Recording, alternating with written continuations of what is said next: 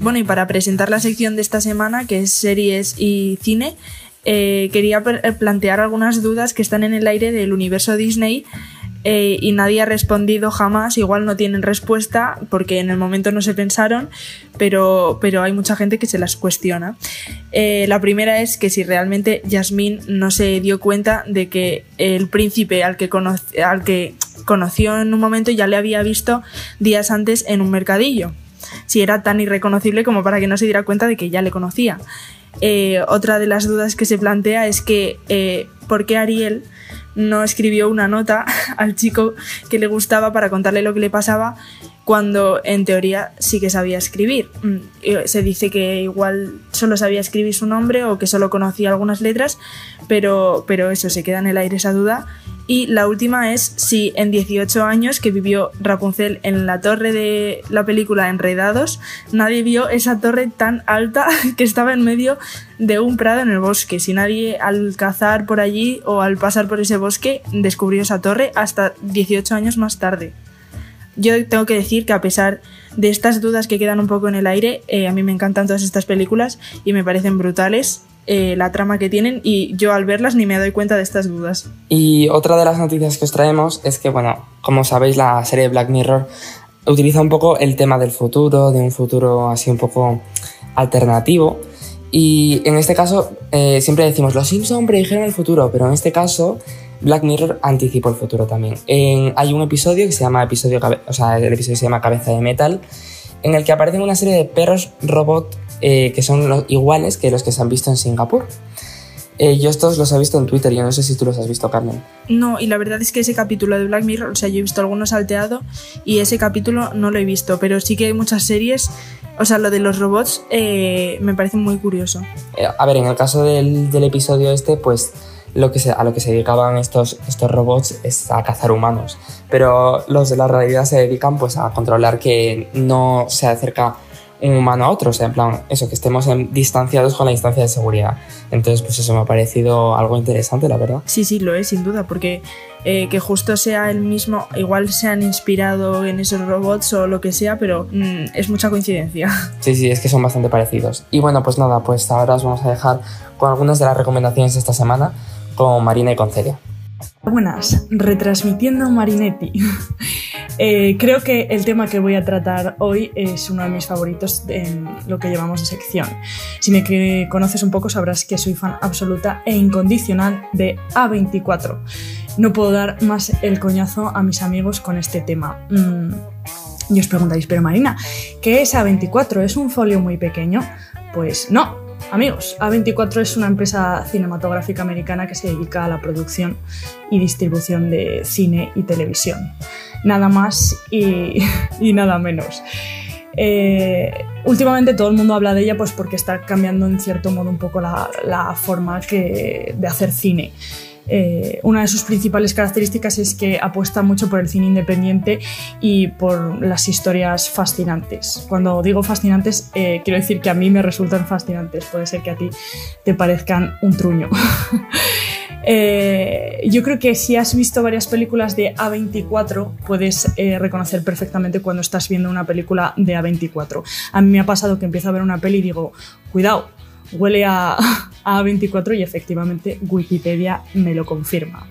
Eh, la primera vez que oí hablar de A24 fue en el año 2015 cuando vi una película que se llama La habitación.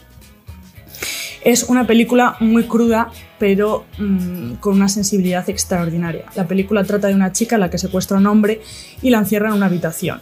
Eh, este hombre la viola y termina teniendo un hijo llamado Jack. Claro, em, es un niño que nunca ha visto el exterior, ha nacido y ha crecido en una habitación y esa es toda su realidad. No quiero haceros mm, spoilers, pero bueno, me parece una buena premisa para que, para que la veáis. Eh, Larson, que hace de la madre del niño, ganó un Oscar y la interpretación del niño es espectacular. Otra película de A24 que a mí me gusta bastante y es bastante oscura, pero me hace mucha gracia, es El sacrificio de un ciervo sagrado. Me hace gracia porque es tan cruda que resulta tremendamente ridícula. Trata de, un, de una familia eh, de un padre de familia que entabla una amistad con un joven y este le echa una especie de maldición y el padre de familia pues tiene que tomar eh, se ve obligado pues, a tomar una decisión terrible o perderlo todo. Es más profunda de lo que parece, pero para entender de lo que hablo pues tendréis que verla. Vamos con otra. Mm, lobster, langosta en español. Eh, trata de una especie de futuro, bueno, de una especie de futuro distópico, no, es un futuro distópico en el que, eh, de acuerdo con las reglas de una ciudad, las personas solteras eh, van a un hotel, bueno, están obligadas a ir a un hotel a encontrar una pareja con la que compartan algo en común. tienen un periodo de unos 40, 45 días y si no lo consiguen, pues son convertidas en animales y enviadas al bosque. Eh, sí, esto va la película, es una locura, pero es chulísima, de verdad. Bueno, en realidad todas las películas parecen una locura, pero encierran un trasfondo. Mi favorita, sin duda alguna, mm, A Ghost Story, para muchos un coñazo y para mí una maravilla. Eh, trata de un músico que, que ha muerto recientemente y vuelve a su hogar para consolar a su esposa. Pero descubre que, está muerto y que el tiempo transcurre de manera diferente y no es capaz de interactuar con la realidad como lo hacía antes. Y, y en realidad está atrapado en su casa porque se ve vinculado de cierta forma a ella. Eh, esta no es la típica película rollo Ghost en la que vemos al fantasma como una persona, un humano al que le han bajado la opacidad y parece medio transparente. no, aquí el fantasma es un señor con una sábana y dos agujeros como ojos. Y os parecerá de coña, pero es uno de los eh, grandes encantos de la película. Llega incluso a, parecer escalofriante la figura de este fantasma que igual en un principio te hace hasta gracia. Em, la imagen es brutal. Mm, bueno, en realidad la mayoría de las películas de A24 cuidan bastante este aspecto y también la música. Eh, yo creo que son dos de sus grandes pilares. Y tiene una relación de aspecto de 4.3. Esto quiere decir que es un formato cuadrado. El director dice que utilizó este formato porque en cierto modo el fantasma está atrapado en una caja o en una realidad, entonces utilizó este formato. El director también ha contado muchas veces que, decidió grabar esta película con gente cercana a, él o gente con la que ya había trabajado porque es un proyecto muy personal y profundo.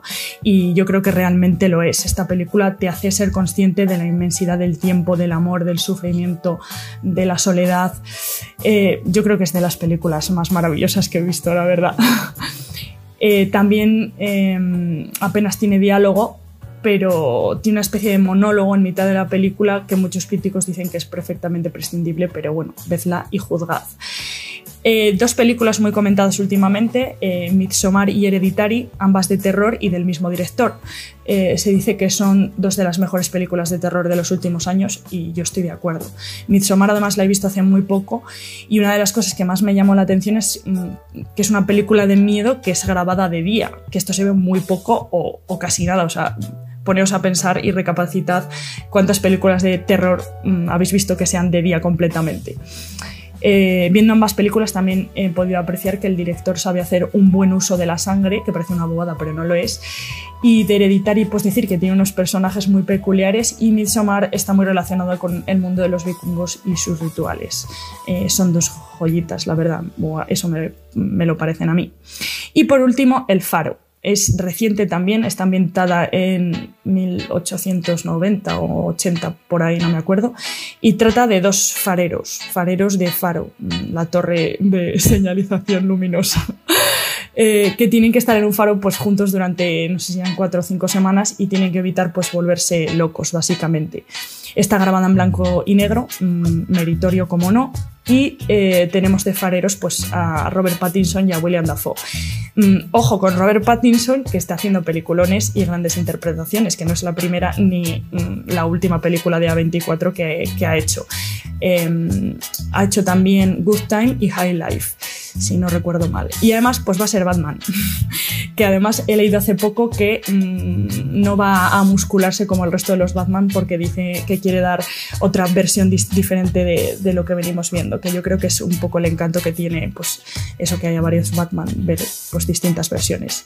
Al vampiro se le caen los colmillos, chavales.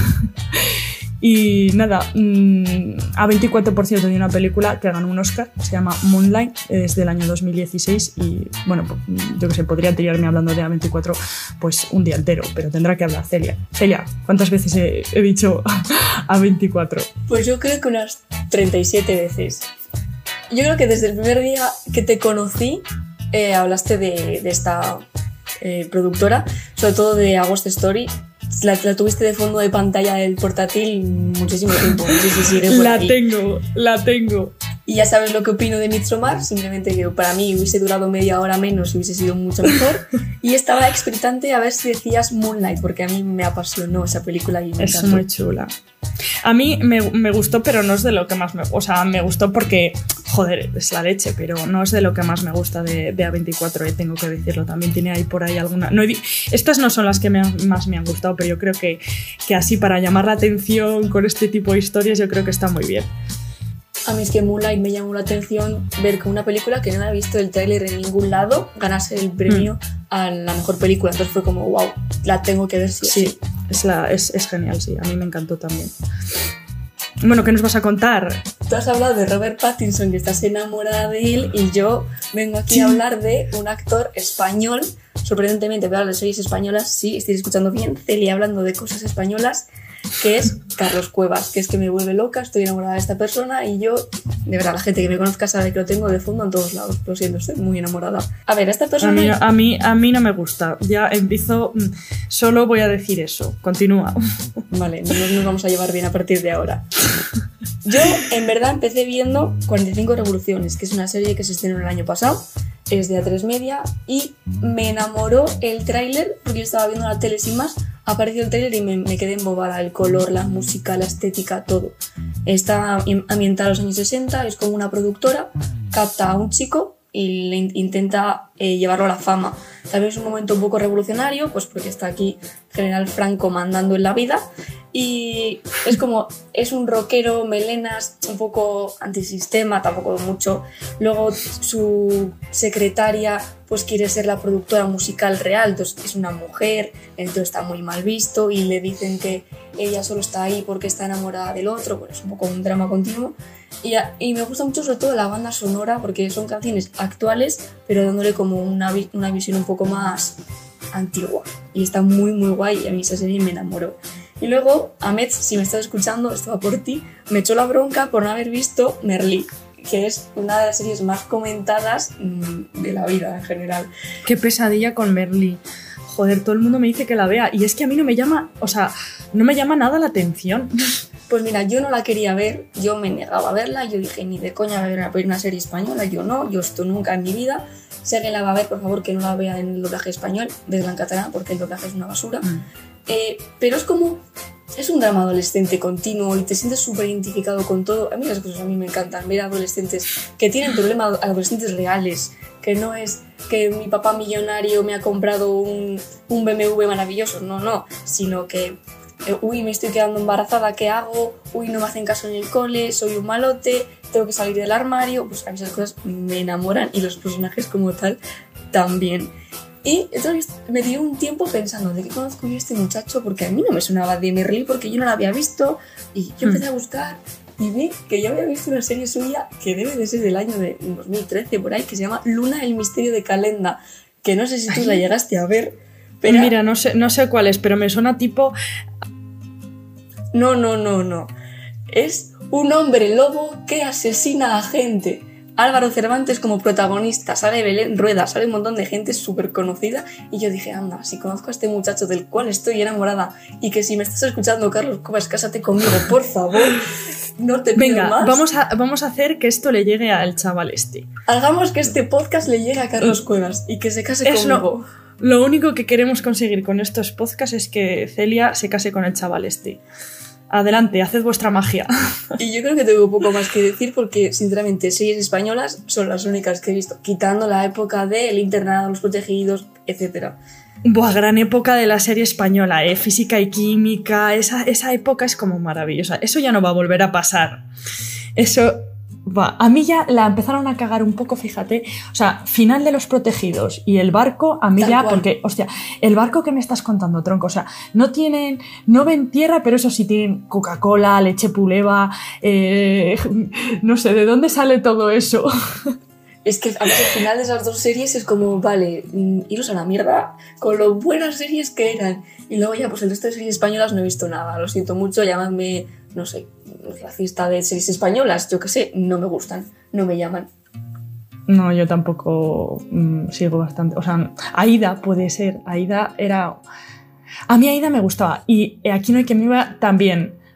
Pues a mí la que no me gusta nada y yo no entiendo la gente que le gusta. no- espero no ofender a mucha gente Lo vas con a esto. decir, lo vas a decir.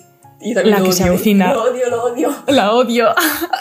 Genial. O sea, no entiendo cómo hay gente que se puede reír con eso. O sea, yo la veo y estoy con un, una, un mood de, Dios mío, ¿qué, qué, tipo de tortura es esta? Qué vergüenza ajena me da. Qué vergüenza ajena total. Es, no sé, no sé, no puedo describirlo con una palabra, pero vaya que sí, tú, tú me, me entiendes, Sí, amiga. sí, tal cual, tal cual. No sé, muy, bueno, muy, no sé, una mierda, vaya. Perdón por los que os guste, pero es así. y bueno, hasta aquí. Y yo creo que hasta aquí. Si alguien nos quiere recomendar alguna serie o película española que nos pueda llegar a gustar, pues bienvenido sea. Y nada, eh, haced que le llegue esto al chaval de Celia y a mí si le, se lo mandáis a Robert Pattinson también me hacéis un favor. Bueno, sí sería maravilloso. Y ya está, esos son vuestros deberes para, para esta semana. Que estéis, esperemos que estéis todos bien y ánimo con, con el COVID-19. pues eso que ya queda menos para poder salir y abrazar a la gente. y tomarse unas cañas. Efectivamente, viva la cerveza. Bueno chicos, a pasar buena semana. Chao. Chao. Bueno, yo mm, la verdad es que como he vivido con Celia, sé que lo de las series españolas lo ha llevado muy mal hasta este curso, que se ha viciado un montón a bastantes. Eh, y yo quería comentar que yo Merlí me la vi en segundo de bachillerato y que me encantó porque daba filosofía. Entonces aplicaba, o sea, como que cuando sabes de algo un poco más eh, y lo aplicas a la vida real, como que te gusta más. Entonces yo a la vez de estar dando mis clases de filosofía estaba viendo la serie que trata sobre eso y me estaba encantando, la verdad. Y también soy muy fan de Carlos Cuevas. Y, la película de Ghost Story, la verdad es que me la vi por Marina. Y no me la acabé porque me la vi en un viaje de bus y era más larga que el viaje. Lo siento, Marina, pero algún día veré el final. Y, y eso, de las demás, pues estoy de acuerdo con lo que han dicho y las recomiendo bastante. Yo, mira, en cuanto a Merlí, yo también me la vi en segundo bachillerato. Y sí, la verdad es que me gustó mucho. Mira, yo me la vi doblada, porque es que yo no puedo ver una película sin doblaje. O sea, yo sé que el doblaje es malísimo. Pero claro, yo es que, imagínate, estoy con el móvil y no puedo estar leyendo subtítulos. O sea, es que hay partes que no, no veo porque estoy con el móvil o estoy, haciendo el- eh, estoy hablando con gente. Y claro, no puedo estar todo el rato con subtítulos puestos. Es algo que tengo sentimientos encontrados porque es como. mm, el doblaje no es tan bueno, eh, pero también es, joder, es mucho más fácil el utilizar, o sea, el utilizar el doblaje, por así decirlo. Y otra de las series que han comentado es la de la que se avecina. Y es que la- no puedo, o sea, yo mira, me pones aquí no hay quien viva y vale, o sea, tío, o sea, es muchísimas mil veces más graciosa.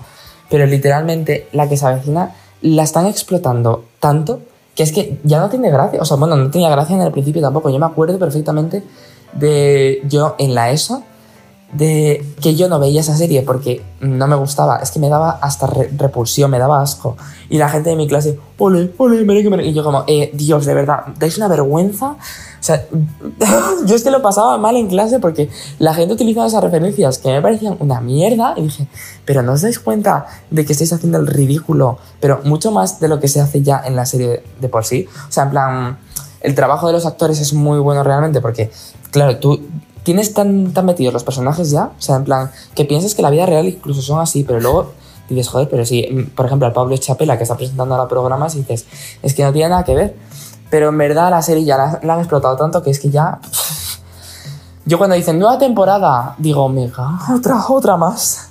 Y es lo que dices, que para los adolescentes esa serie era una locura. O sea, yo también me acuerdo de lo que dices tú de las referencias en el instituto, oye, un montón. Y yo, pues, alguna vez la vi mientras no echaba nada en la tele o mientras estaba haciendo otras cosas, pero tampoco era una serie que me gustara ni me hiciera especial gracia, la verdad. Yo creo que lo peor fue cuando sacaron la canción esta...